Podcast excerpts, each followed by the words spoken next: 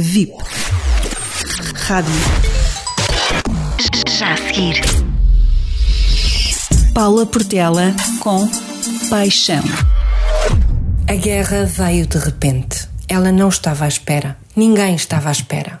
A Ucrânia é um país democrático, livre, onde as pessoas vivem a sua vida de forma pacífica.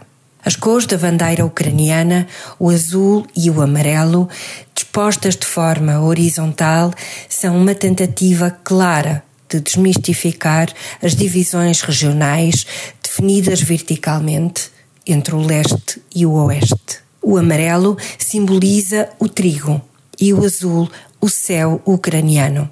A independência da Ucrânia foi declarada oficialmente em 28 de janeiro de 1992. E 30 anos depois, em 24 de fevereiro de 2022, o país foi violentamente atacado pelos russos e repetiram-se as imagens de mulheres e crianças em fuga, enquanto os pais, maridos e namorados ficam para trás a defender a sua nação. Sob a influência das áreas da perestroika e glasnost de Mikhail Gorbachev, as repúblicas soviéticas individuais fortaleceram a sua causa de identidade nacional, o que levou ao colapso da União Soviética em 1991. Durante a Segunda Guerra Mundial, alguns membros da parte nacionalista ucraniana lutaram contra nazis e soviéticos indistintivamente.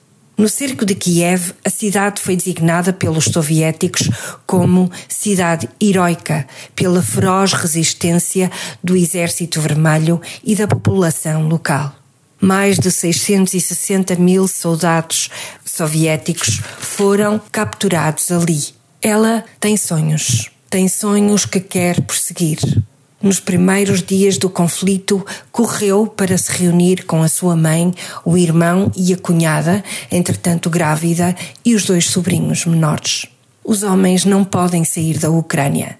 Têm que ficar a defender o seu país. A mãe, que permaneceu na sua casa, perto da fronteira com a Polónia, quer ficar na Ucrânia. A cunhada está grávida e resolveu ficar com os dois filhos. Não quer partir e deixar para trás o homem, que é o amor da sua vida e o pai dos seus filhos. Olena partiu. Está há mais de três horas numa fila a conduzir para sair do país. Resolveu ir para outra cidade, onde tem uma amiga de infância. Esta fada que conheci há quatro meses no caminho de Santiago queria viajar e conhecer o mundo e tinha no seu coração muitos sonhos para realizar. Uma mulher profundamente espiritual fez em dezembro um retiro de dez dias em silêncio. Está à procura do seu sentido da vida tem 34 anos e o marido, que ela pensa e admite que é a sua alma gêmea, separou-se dela há dois anos atrás. Olena ama o seu povo e quando trocamos mensagens só me diz reza pelo povo ucraniano. Eu, a minha família e os meus sobrinhos estamos a salvo, felizmente.